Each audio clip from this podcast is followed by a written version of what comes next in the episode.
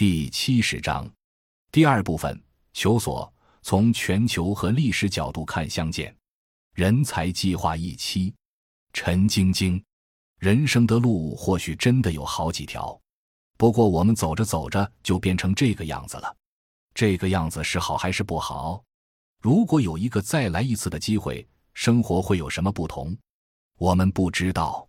从人才计划毕业十多年后，还会有人问我：“你怎么看这个项目啊？会鼓励别人申请吗？”当我在琢磨要怎么说的时候，他多半就会自己给出答案。我是不会的。确实，因为参加这个计划，我们的生活是有了改变的。用惯常的眼光来看，我们的生活或许是变得更为艰难了吧？要问其中的原因，有很大一部分是因为乡村建设的路本来就崎岖不平，并不是我们不够努力。当然，这一百多年来，同行的人也很多。相见一直在路上，筚路蓝缕，经历了很多的艰难困苦，有时候走得早了却走不好，这不能不说是一件悲伤的事情。然而这条路值得托付，因为可以跟普通的人在一起。你看，有中国的、印度的、南美的、非洲的、中亚的，有那么多的人和我们一样，乡土里有我们的生命。我们从村里出来，又到村里去，在城里，在乡村。在城乡之间寻找自己的生活和意义，为了能活出一个新的生活样式出来，让生活变得更美好。我们虽然走得早了些，但目标还是远远没有达到。然而，这路和这走的过程，现在看看也是这么美丽。特别是这当中有这么多年轻的生命。倪永旺说：“他与相见之间有着生命中的偶然与必然。他与相见偶然相遇。”其必然的种子，在他听奶奶讲故事的时候就已经生根发芽了。相见和生意是一种什么样的关系？在广西，刘胡家尝试在公益与商业之间探索生态农业的可能的道路。公益和商业的区分重要吗？他们的界限在哪里？他自己又是如何在其中跳跃转化的呢？王德斌是生态圈大家熟知的店小二。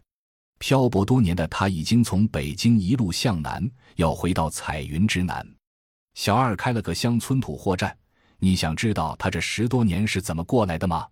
他在大学毕业之后，去农村之前，还给他父母写过一封信。打了十多年工的徐文才是人才计划的学员，也是媒体上经常说的农民工兄弟。十八岁的他学了点缝纫技术，就背着行囊出了门，振兴服装事业。美化人民生活曾经是他的理想，现在他办起了草根网，要为工友服务，为理想奋斗。魏传说相见是他勇敢的另类生活的体验。一路走来，他曾多次想放弃，想着就老老实实像别人一样生活，但终究抵不过内心的召唤。他要做现实的理想主义者。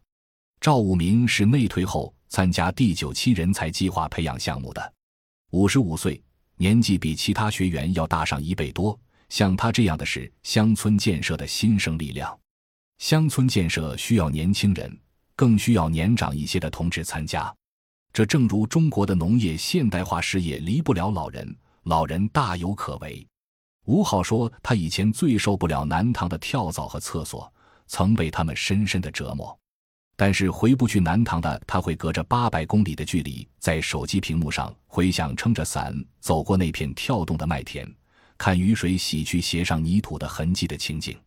费孝通先生说：“生命和乡土在一起，就不怕时间的冲洗了。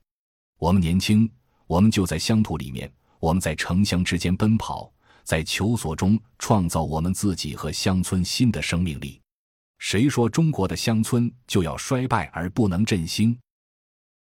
感谢您的收听，本集已经播讲完毕。喜欢请订阅专辑，关注主播主页，更多精彩内容等着你。